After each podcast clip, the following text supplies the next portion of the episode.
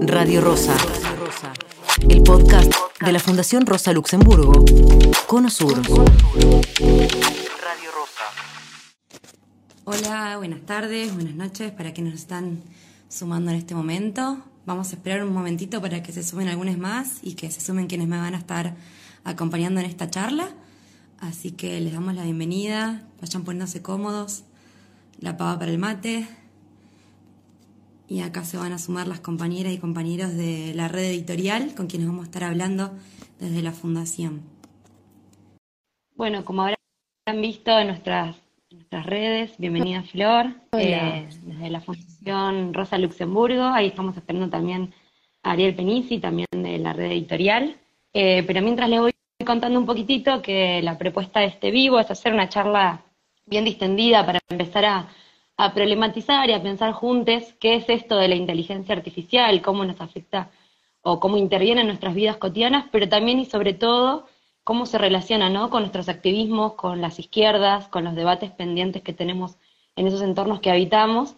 Eh, así que de esa manera nos estuvimos sumando junto a los compañeros de la red editorial, que ahí ya también se suma Ariel, que venimos haciendo un trabajo conjunto también para, para pensar de manera colectiva, para incorporar sus aportes, eh, del mismo modo para producir contenidos. Ahora les vamos a adelantar la producción de unos libros que estamos trabajando de manera conjunta. Eh, bienvenido, Ariel. Hola, ¿qué tal? ¿Cómo va? Bien, sí, sí, tengo acá. Y bueno, acá estábamos haciendo haciendo una introducción breve por acá, contando que, que la propuesta es empezar a ver qué qué nos genera esto de la inteligencia artificial y que ustedes nos ayuden también a, pensar, a incorporar nuevos sentidos, nuevas nociones que quizás no tenemos tan cotidianas. Eh, estos días capaz que vieron que en nuestras redes sociales estuvimos haciendo algunas preguntitas en torno a qué es la, inteligencia artificial para quienes nos acompañan en nuestras redes y también qué les genera, si hay, se advierten peligros, se advierten ventajas, eh, qué usos les dan.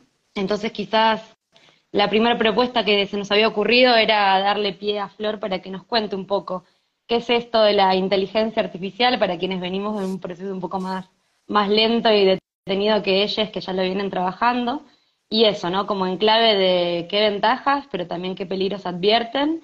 Y sobre todo, algo muy interesante que veníamos charlando con ellas en clave de qué sesgos hay en, en esta construcción, ¿no? Y también en relación a esos sesgos, porque es importante que demos estos debates y que nos incorporemos a pensarlos de manera colectiva.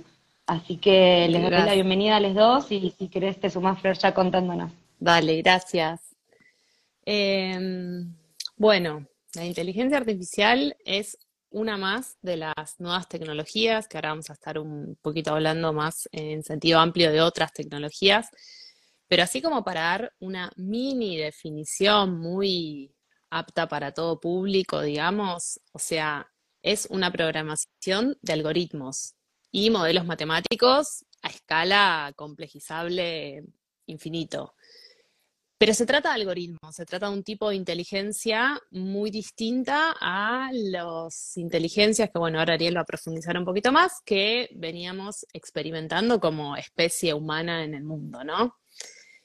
Hoy la inteligencia artificial tiene varios usos. Voy a hablar de los reales, ¿no? Porque también cuando empezamos a hablar de inteligencia artificial suelen haber como muchos imaginarios distópicos respecto de una, de una conquista y, ya se viene el fin del mundo a, a, partir de robots gigantes que vienen a atacarnos. Bueno, en principio hoy no tiene nada que ver con eso, sino que hoy la inteligencia artificial se usa en asistentes virtuales, en chatbots, digamos, funciones que antes eran específicas de un humano, están siendo reemplazadas por la máquina. También tiene que ver con los análisis de datos, con la automatización de procesos. Ahora después podemos poner algunos ejemplos de esto porque es muy interesante, digamos, no, no tiene que ver necesariamente con la robótica, la inteligencia artificial, sino con esto de automatizar y todo lo que sea automatización siempre hace que todo sea más rápido, más veloz, más maquínico, más en serie, una conducción autónoma, digamos, y también cuestiones que también pueden ser peligrosas en términos de eh, la seguridad, ¿sí? datos biométricos, o sea, como, bueno, otro mundo del horror que se puede desplegar ahí. Hoy esos son los usos, más o menos, ¿no? Que tenemos, haciendo como un resumen. Pero esto, como vos decías, también conlleva algunos peligros que podemos nombrar, así como, bueno, vos me preguntabas específicamente por un peligro que nosotros eh, identificamos como quizás uno de los mayores peligros hoy, que es la cuestión de la discriminación y el sesgo que suponen las inteligencias artificiales, ya que al ser justamente programación algorítmica, o sea que hay una programación, que hay una orden, hay, una mente que ordena, organiza e informa, brinda esa información, o sea, las inteligencias artificiales, esto no lo dije, pero se entrenan a sí mismas, ¿no? Lo que se llama machine learning, o sea, van aprendiendo de la propia usabilidad que tenemos los usuarios de las inteligencias artificiales. Entonces, de acuerdo a la información que vos le brindás y le programás, es que actúa. Ahora, esto lo sabemos, están programadas con lo que se llaman WEIRD, que es un acrónimo que lo que quiere decir es eh, blanco, educado, industrializado, la R que es de, bueno, no me acuerdo, y democrático. Entonces, es como eh, ahí capitalismo, patriarcado, un solo corazón, digamos, es, es el alimento base, digamos, que tienen hoy. Un varón blanco, adulto. Exactamente. todos los sesgos que podemos encontrar. Entonces, otros, otras poblaciones racializadas, minorizadas, todos los colectivos LGTBIQ, o sea, todo eso no aparece en principio en la interacción, por eso vemos muy claramente cuestiones de discriminación y de sesgo. Después hay otra cuestión, riesgo barra peligro a tener en cuenta, que tiene que ver más con la pérdida masiva de, de empleos, ¿no? Algo, algo que, que, bueno, ahora podemos profundizar, pero el miedo del reemplazo de algunos trabajos humanos hacia eh, la máquina y después cuestiones más vinculadas a la dependencia y a la falta de control que podemos llegar a tener sobre estos, eh, sobre este tipo específico de inteligencia, mm. cuestiones vinculadas a la falta de explicabilidad, ¿no? Digamos, no entramos en, la programación algorítmica. Entonces, ¿qué tipo de vínculo estamos entablando con esa inteligencia? Y cuestiones, por supuesto, de los dueños de la medio de producción digo, no dejan de ser herramientas con las cuales interactuamos, proveemos de información, entonces todo lo que es privacidad y seguridad es un gran agujero negro, digamos, por donde nos vamos. Eso como para decir, bueno, ABC inteligencia artificial, pero hay que profundizar, ¿no? Exactamente. Y quizás en esa clave, eh, ahí recién hace un ratito también se sumió Ariel Penisi, también de de la red editorial, también le damos la bienvenida y un poco lo que queríamos pensar con él y que nos ayudes a, reflexionar es eso, cómo profundizar esta mirada, esta perspectiva eh, y en esta diferenciación que ustedes hacen en tanto inteligencia orgánica e inteligencia artificial y de qué manera nos puede servir como insumo ¿no? a nuestros debates, a nuestras reflexiones, para hacer como un primer paso ¿no? en, este recorrido que estamos iniciando. Eh, y como les decía también en el comienzo, esta es una primera charla de las que esperamos que sean muchas, eh, y para empezar a, abrir la temática y, disputarla, también problematizarla entre nosotros, ver qué genera esta charla y volver a encontrarnos. Eh, así que, si te parece, Ariel, eh, continuamos por ahí. ¿Qué tal? ¿Cómo están?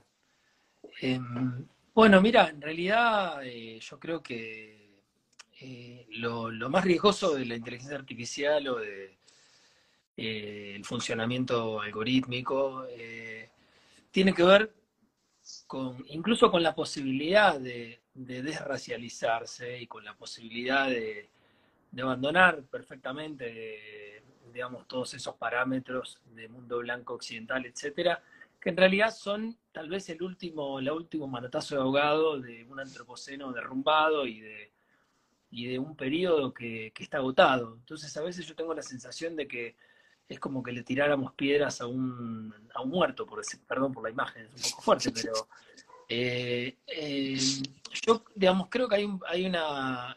Mira, estábamos justamente entre los dos libros ¿no? que están dando vueltas en el proyecto, que están marcados, digamos, en este convenio entre Red Editorial y la, Fundación Rosa Luxemburgo, que es el libro que está trabajando Flor con María Elena Romagnini y y el libro que estamos trabajando con Miguel Benazayag y Raúl Civechi. Hay otro libro más que quedó por fuera de ese marco, pero que al mismo tiempo dialoga perfectamente, que acabamos de terminar con en diálogo con Miguel Benazaga, que va a publicar el Prometeo, y, que básicamente el libro empieza, es como un adelanto, eh, literalmente, pues, empieza así el libro, planteándose una eh, hipotética situación donde eh, una, hace unos cuantos años, caminando por la calle, podías encontrarte con una señora o un señorón y preguntarles si entre la inteligencia orgánica y la inteligencia artificial hay, algún, hay una diferencia de naturaleza, es decir, una diferencia radical o una diferencia de grado. ¿no?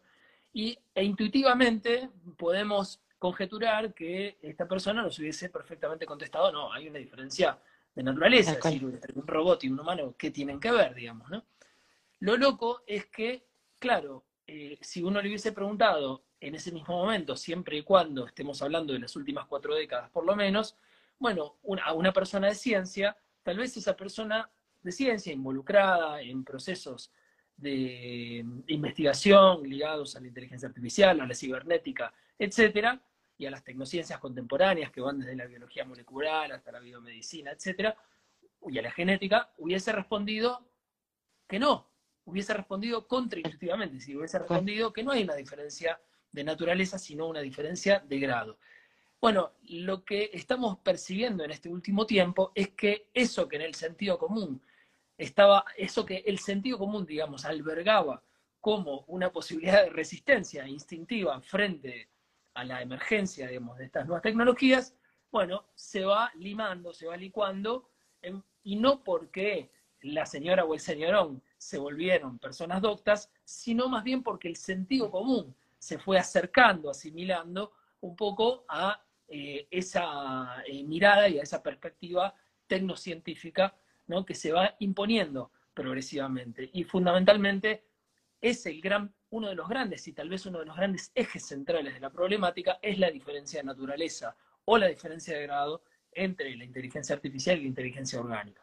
Básicamente, ¿por qué? Porque Justamente, justamente, y ahí sí hay un planteo que, tiene que ver con un libro que publicamos de Miguel Benazaga en el 2018, y es la afirmación de la singularidad de lo vivo. Es decir, afirmar la singularidad de lo vivo, que no quiere decir la esencia de lo humano, que no quiere decir la naturaleza pura, este, exenta de técnica, no quiere decir nada de eso. Ninguno de esos imaginarios naturalistas a nosotros nos interesa, ni el humanismo tampoco. En todo caso, sí lo que, lo que está planteando es que hay una complejidad de lo vivo, ¿no? Y que hay una singularidad de lo vivo que no eh, le debe su capacidad de sentir y de pensar a la información. Y en todo caso, lo que sí verificamos una y otra vez es que el mundo de los algoritmos es un mundo para el cual solo hay información. Y por lo tanto, la confusión, digamos, entre un mundo en el cual lo que hay son capas fenomenológicas de comprensión, ¿no? Y lo que hay son procesos vitales que en definitiva no tienen que ver necesariamente con ningún tipo de rendimiento ni de funcionamiento utilitario, sino más bien, bueno, con una complejidad donde el rendimiento, donde lo utilitario y donde la información son solamente un nivel, bueno, esa confusión, ¿no? Esa, esa confusión, a esa confusión llamamos colonización tecnocientífica de lo viviente por aplastamiento, por un lado, mm. de las rugosidades de lo singular, pero por otro lado, y ahí está la hipótesis por ahí de Miguel, que yo en todo caso la comparto porque la hemos conversado y trabajado juntos, la delegación de funciones, ¿no? Sin posibilidad de recuperación de aquello que se delega, digamos. Básicamente porque hay un plazo, ¿no? Este, que no permite el reciclaje y que no permite la metabolización. Vos pensás que la emergencia de la escritura para tomar un hito en la historia fue procesada ¿no? por los pueblos durante siglos, ¿no? Y cambió la humanidad en muchos aspectos. Bueno, todavía tenemos pueblos que no acceden a la escritura. En cambio, la digitalización, digamos, en 40 años, ¿no? Cambió radicalmente nuestra forma de relacionarnos con nosotros y con las cosas, y no, y no hubo ningún tiempo de metabolización. Bueno, Flor quería decir algo. Sí. Eh, ¿Puedo? Sí, sí, dale. No, que te estaba escuchando, Ari, pensaba como para quienes están acá, em, hacer un doble clic vale la redundancia sobre esto que estás diciendo, de la diferencia entre la información, ¿no? Como las inteligencias artificiales, esto que dice Ariel, que no es una diferencia de grado, en el sentido de que no es que la inteligencia artificial es más inteligente que lo vivo, sino que lo vivo tiene para nosotros una condición de existencia completamente diferente de eh, la lógica o la inteligencia algorítmica. O sea, el algoritmo está direccionado ahí como si fuera la linealidad del progreso, ¿no? Tiene un, fin, sirve, es decir, es útil. En cambio, la inteligencia eh, humana y el resto de las inteligencias, porque la inteligencia humana es uno de los aspectos de las inteligencias de lo vivo, que es una inteligencia que nosotros percibimos con otro tipo de matices, una inteligencia que es eh, cíclica, que erra, que tiene un ritmo, que tiene un tiempo, que, tiene, que además va acompañada en, la vida y en los distintos sucedosos por ritos, ¿no? Formas de, lo, de lo, común, de organizarnos eh, entre las personas, con las instituciones. Digo, todo eso, que es un mamotreto de, de problemas, digamos, eh, hace que lo que traía Ariel, por ejemplo, ¿no? La, diferencia entre la escritura y la digitalización. Eh, Miguel trabaja mucho la, diferencia, y esto está estudiado, entre leer un libro a través de una plataforma digital, digamos, la linealidad, o tener vínculo con la materialidad del libro y con poder pasar las hojas y tocar un cuerpo en el mundo. Hay una, una experiencia que nos viene del cuerpo que no tiene que ver con el procesar la información, sino que tiene que ver con el pasar a través del cuerpo y lo que es, bueno, los distintos grados del conocimiento, ¿no? Ahí entramos en otra situación, pero tiene mucho más que ver con una comprensión y con una transformación de lo, de lo vivo. Sí, perdón, y, hay, hay, digamos, la hipótesis ahí que trabaja Miguel. Digo, claro, porque es un dominio en el que trabaja él que, que no es el nuestro, digamos, ¿no? Entonces, como un poco nuestras investigaciones en el diálogo con, la, con el laburo y la investigación de él, eh, para, para mí es lo más interesante, ¿no? Porque él trabaja en neurofisiología, en biología, etcétera, ¿no? Entonces, la idea de autoafectación, que además apareció en una entrevista que hicimos con él en Tiempo Argentino en abril, que trabaja sobre esta cuestión, ¿no? La, la idea que la singularidad funciona por autoafectación. ¿Qué quiere decir esto? Bueno, que eh, eh, evidentemente la relación de los cuerpos con el mundo es una relación de heterogeneidad, es una relación donde a veces hay un abismo, donde a veces hay cercanías, pero siempre, ¿no? Por transducción, es decir, no hay traducción del mundo, lo que hay es una mm. estimulación que provoca un proceso de autoafectación. Digo, entonces, en esa autoafectación, que es lo que decía Flor, digamos, en ese, ese cuerpo que de alguna manera se eh, relaciona ¿no? con, con, con otros mundos, bueno, lo que, lo que provoca es impredecible en muchos aspectos y tiene que ver con una historia, tiene que ver con un sentido para, con un para sí, básicamente, en la filosofía es esa la figura, ¿no? El para sí. en cambio, digamos, en, la, en los procesos de inteligencia artificial no hay sentido, es decir, no importa el sentido, lo que importa es básicamente una eficacia en la información. De hecho, eh, los chats estos que, pusieron en vilo a parte de la humanidad, digamos, ¿no? El chat GPT, el, el, chat LMDA de Google y otros chats, funcionan básicamente por correlación de información y por densidad estadística. Por lo tanto, todos los criterios son criterios mayoritarios, es decir, son criterios de acuerdo a mayorías ¿no? de datos que pueden correlacionar a partir, por supuesto, de una programación, pero que también excede a lo programado. Y entonces, claro, pueden crear a partir de esas correlaciones, pero siempre de acuerdo a criterios mayoritarios.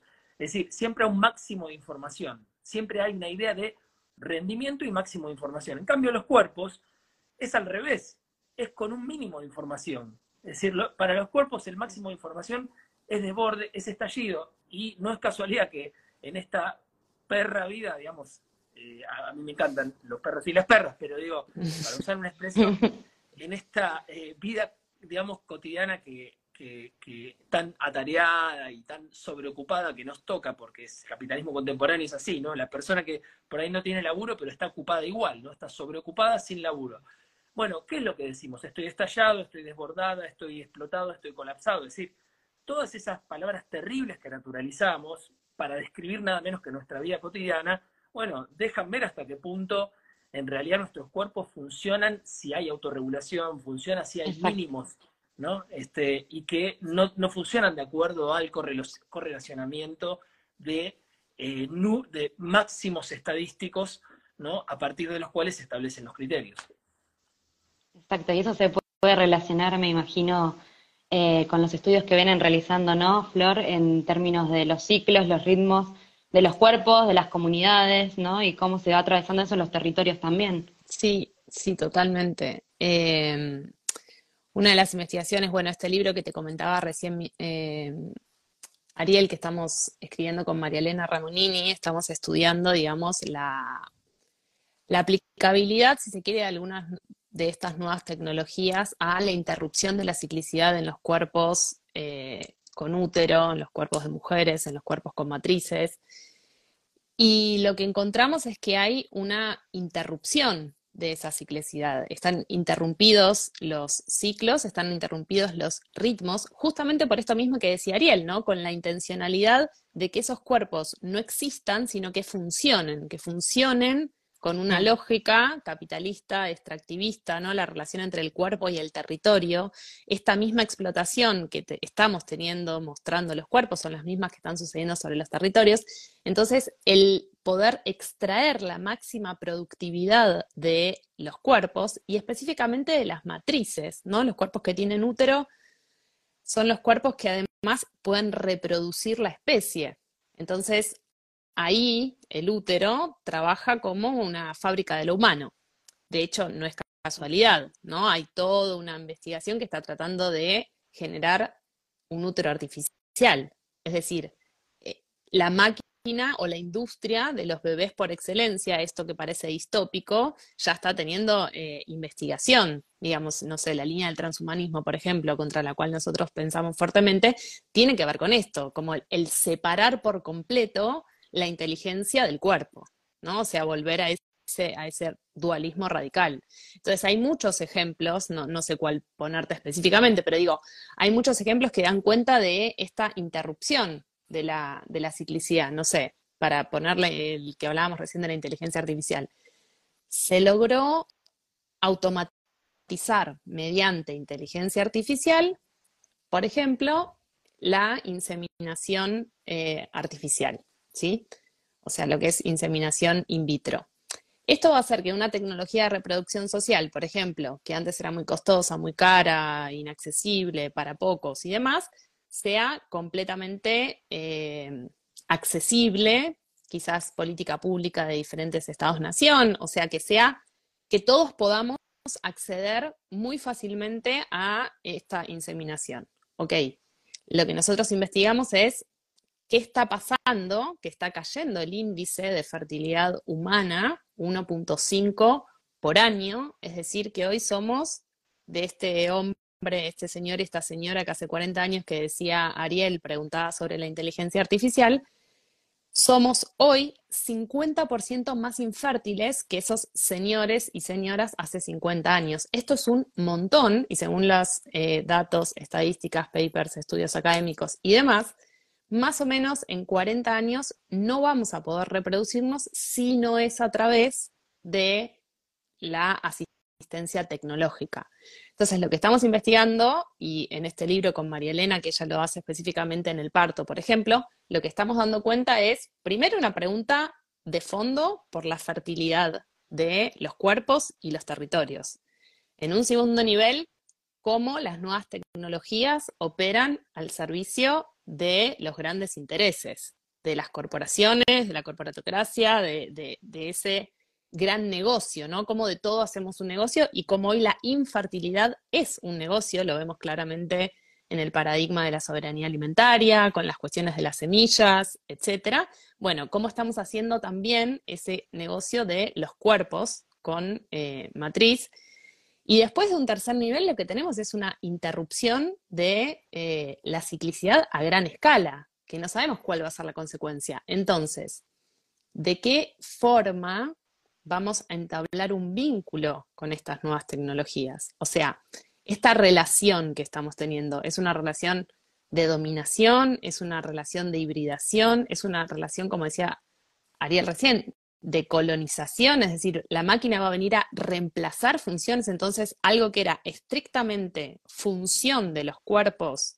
con matrices, que es traer la vida al mundo, nada más y nada menos que reproducir la especie, bueno, ¿vamos a delegar esa función también a la máquina o de qué forma nos vamos a estar vinculando? Me parece que esos son ejemplos concretos.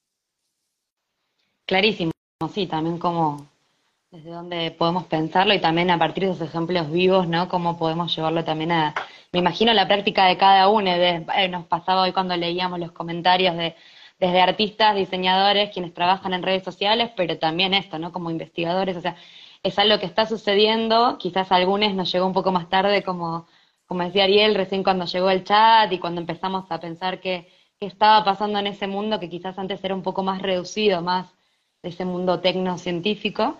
Em, pero bueno, ahora estamos viendo que, que, hace parte del cotidiano, ¿no? Y, qué decisiones vamos a tomar también eh, desde los colectivos, desde los activismos, eh, ante esta situación que es un hecho, como decían ustedes, ¿no? Cómo vamos a, permitir que sea solamente sumisión o colonización, vamos a tomar alguna acción colectiva, alguna respuesta, alguna manera también de em, modificar o problematizar esos sesgos, ¿no? Como hay un montón de, de variables que nos podemos empezar a a preguntar y un poco la propuesta más de cierre, que al final lo fuimos expoliando durante todo este caminito, era hablar de estos, de estos dos libros, ¿no? Eh, que en realidad es un libro que tiene dos tomos, que están trabajando los chicos de la red editorial junto a la Fundación Rosa Luxemburgo, y el primero justamente se llama Colonización Tecnocientífica y Contrapoder. Eh, está hecho, justamente esta es parte Ariel de, esta producción, pero también como lo nombrábamos recién para quienes estaban consultando en el chat, por Miguel Benazayad y Raúl Civechi. Y te quería consultar particularmente en esta, o sea, venimos hablando de esa colonización, ¿no? Bueno, pero ¿cuál sería ese contrapoder o qué, qué respuestas colectivas están imaginando y qué otros mundos posibles podríamos construir desde esta realidad que estamos enunciando, ¿no? Bueno, no, justo en realidad el libro termina con esas preguntas y no las responde, ah. Pero no, no, este, en realidad, eh, en realidad eh, siempre... No hay ni spoiler. Viste que, viste que en realidad había un, hay un, librito, bueno, nada, no voy a decir los nombres de los filósofos porque ya estoy medio podrido, eh, pero hay un librito de un filósofo que habla sobre otro filósofo que según él dijo que hay un gran problema que, que nuestra pedagogía ilustrada moderna nos, nos, nos, puso siempre en el lugar de responder a las preguntas que otros hacían, ¿no? Y que la verdadera libertad no consiste en, responderlas, sino en hacerse las propias preguntas. Bueno, eh, el libro de alguna manera, yo creo que, y, justamente, eh, para hacerse las propias preguntas hay que dar, con el problema. Y es alrededor del problema donde orbitan posibles respuestas, etcétera. Bueno, hay dos problemas, ¿no? Por un lado, hay una genealogía de esta inteligencia artificial que tiene que ver con, eh, con una em, digamos, una forma utilitaria y, este, y con una forma em, eh, propia de la ciencia moderna de entender la inteligencia, es decir, la crítica personiana, digamos, ¿no? de, en persona, la inteligencia, ahí ya hay algunas claves para la, la, crítica de la inteligencia artificial. Es decir, que la inteligencia artificial toma como modelo de inteligencia una inteligencia ya utilitaria propia de la modernidad técnica. Es decir, que es el modelo de inteligencia. Y toma el cerebro como este, básicamente el fetiche fundamental que secretaría el pensamiento, ¿no? El cerebro secreta pensamiento. Bueno, te cuento, perdón, ¿no? Que eh, responda a la pregunta por un libro con el título del otro libro que, que, acaba, acabamos de terminar con Miguel, que se llama La inteligencia artificial no piensa, el cerebro tampoco. ¿Por qué? Porque, claro, la inteligencia artificial no piensa, el cuerpo sí. Es decir, lo que decimos cuando decimos que el cuerpo piensa, decimos en todo caso que el pensamiento es un emergente, ¿no? De, en todo caso, eh, un conjunto de vectores, que entre los cuales hay actores, entre los cuales hay paisajes, entre los cuales, hay marcas históricas, entre los, bueno, etcétera, ¿no? Es decir, ese conjunto, ese ensamble de capas, digamos, fenomenológicas, es la que explica que sea posible el pensamiento, que sea posible la invención, etcétera, ¿no? Entonces, eso es, es decir, en todo caso te diría, formas de resistencia, bueno, hay que pensar desde ahí, digamos, desde ahí. ¿Por qué? Porque la otra, el otro planteo, eh, que como que tiene mucho que ver con lo que, con lo que comentaba Flor, es básicamente aquel que es capaz de separar, como si se tratara de agregados, ¿no? despojados de toda relación con una unidad vital, despojados de aquella idea kantiana según la cual el todo está en las partes, digamos, ¿no? Es decir, bueno, como si por separado pudiéramos tomar la reproducción, como si por separado pudiéramos tomar determinadas funciones y en una especie de pirueta pars pro toto, decir, bueno, entonces estas funciones que son una parte son el todo, digamos, ¿no? Entonces, ahí hay, ahí hay, digamos, uno de los núcleos fundamentales de este pivot antropológico que estamos atravesando. Entonces, cuando nosotros pensamos en contrapoder y todo, claro, lo difícil, la dificultad es, corrernos también de nuestros modos clásicos de pensar.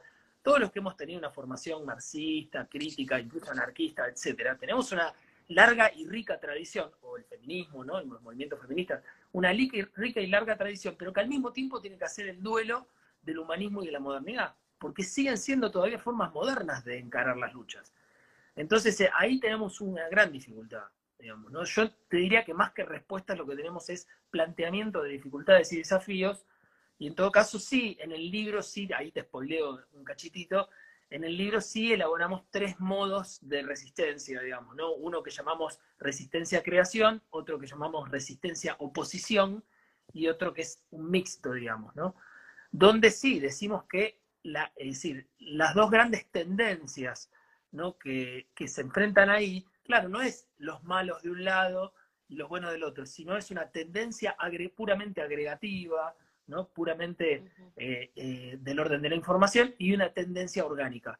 Pero orgánica ya no quiere decir ¿no? Eh, una entidad biológica exactamente, ¿no? porque el orgánico incorpora lo técnico. Es decir, el, bicho humano además es un bicho profundamente artificial, no es un bicho despojado de técnica, sino al contrario, es un bicho que sin técnica no sabe sobrevivir.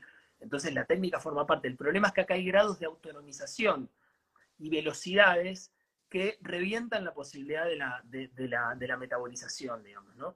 Y por lo tanto, bueno, ahí, ahí sí, digamos, se, se, puede producir esa, esa, figura de la colonización que, insisto, en el libro la, comentamos un poco mejor porque, claro, hay una tradición también, ¿no? Descolonial y de estudios postcoloniales, etcétera, que le resulta un poco extraña, digamos, esta idea de colonización. Pero nosotros creemos que es fundamental poder pensar ahí la configuración, yo te diría más, esto no está en el libro, o sea que esto incluso va más allá del libro, que es una nueva ontología. Es decir, no hay posibilidad de pensar formas de resistencia en este panorama sin una nueva ontología, que deje completamente en su lugar, que no sabemos bien cuál es, al pensamiento humano, a lo humano como un vector más, ¿no? De, en todo caso, como te diría, una constelación o una figura más amplia, desde la cual es posible pensar el actuar, porque no es el sujeto ya el que actúa. Entonces, bueno, ¿Qué es lo que actúa? ¿Qué es lo que produce acción? Bueno, esa es una de las preguntas fundamentales. Clarísimo, nos deja muchos más desafíos de los que nos imaginábamos, así que no solo vamos a tener que esperar a que esté el libro y leerlo, sino empezar a, continuar esa, esa, labor colectiva de, ver qué lugar le damos a este debate, ¿no? Y a nuestros espacios.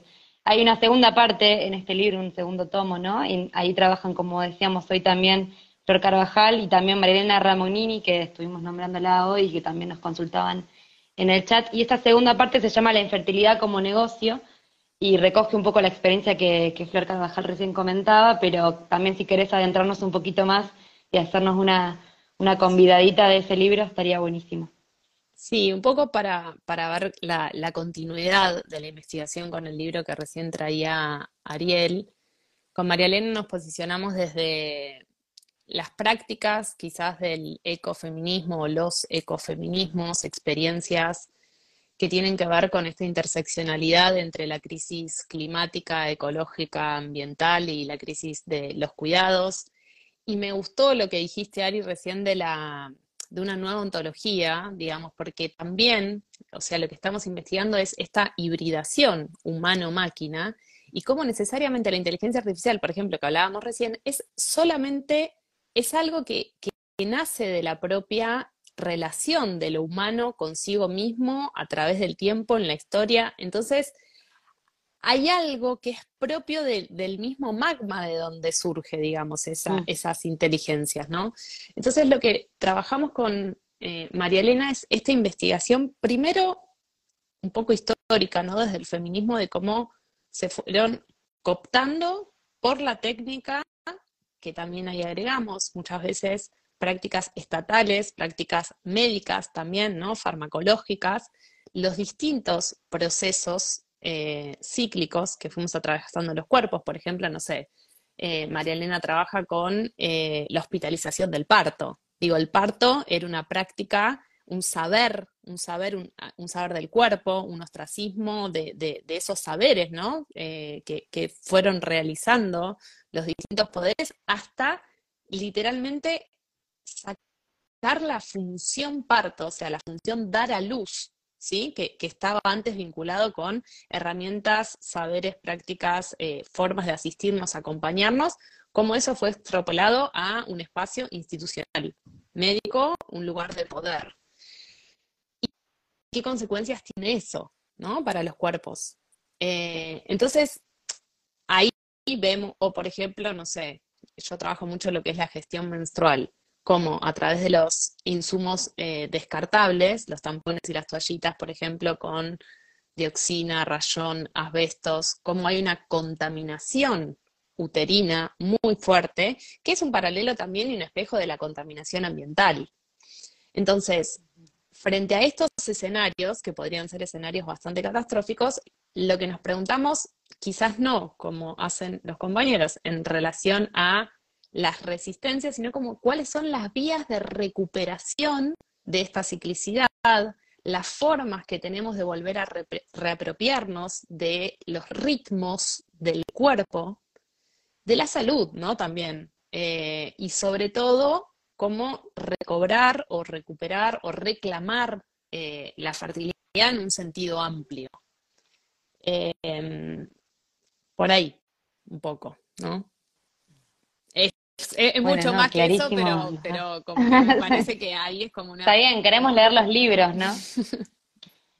Queremos leer los los libros, queremos también continuar problematizándolo. Como les decía, hay muchos que nos estamos sumando muy tarde a estos debates, entonces también es un proceso para masticarlo, para entenderlo. Sí. Otra cosa que te quería decir también, que, que también Ariel lo dijo y me parece que está bueno acá eh, traerlo, que es la cuestión de, porque recién dijiste, estamos llegando muy tarde, ¿no?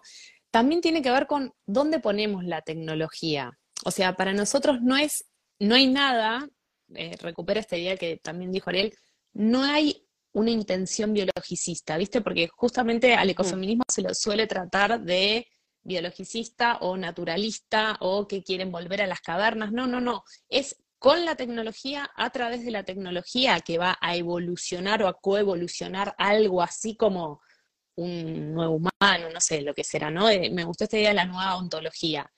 Pero necesariamente, o sea, no sé, Ari, que si estarás de acuerdo en esto, pero pues no lo charlamos, pero hay algo muy infantil en la mente humana que todavía resiste a lo tecnológico como si pudiésemos elegir. O sea, ya estamos en un mundo algorítmico. O sea, no hay modo. O sea, no es que las alternativas, inclusive las alternativas eh, más ecosociales de transición, de decrecimiento ecológico, climático y energético, para irnos bien a un extremo, incluso ahí la tecnología es fundamental para la subsistencia de la especie hoy. O sea, no es contra la tecnología, sino es con la tecnología a través de la tecnología. No, recién, perdón, estaba ubicando un poco la cámara porque, claro, me pones un espejo enfrente y soy un boludo. Eh, y, y claro, te, me veía la luz mal, ¿no? Y digo, si la especie dependiera de un boludo que se mira en una pantalla, estamos fritos. Y lo peor es que vamos un poco hacia en esa dirección, ¿no? Este, porque, esto que dice Flor es central, no es que podemos elegir, digamos, ¿no? Si la hibridación ya llegó, el problema es si es hibridación o si es colonización.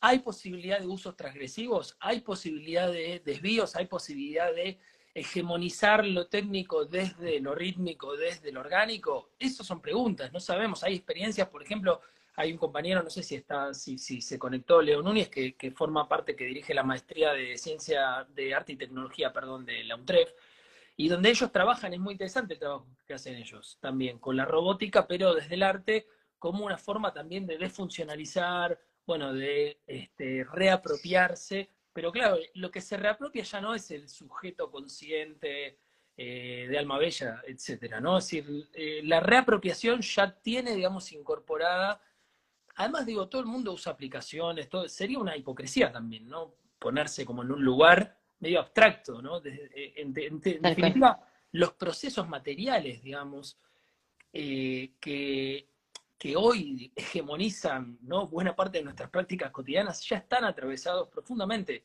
por distintos funcionamientos algorítmicos. El problema es si uno se come ese caramelo de madera, digamos, como dice un este, afamado comentarista político, si uno se come ese caramelo de madera y encima es en nombre del rendimiento o en nombre de la libertad o en nombre, como pasa con, con muchas mujeres que, bueno, eh, prefieren la interrupción de la menstruación. Como, esto me lo enseñó Flor, ¿no? Yo soy un caradura hablando de esto, pero esto, como Flor está ahí, lo puedo decir, ¿no? Que, eh, que están contentas de que puedan interrumpir la menstruación o, en todo caso someterla a los procesos productivos porque de esa manera es menos molesta, ¿no? Para el ser productivo que uno es.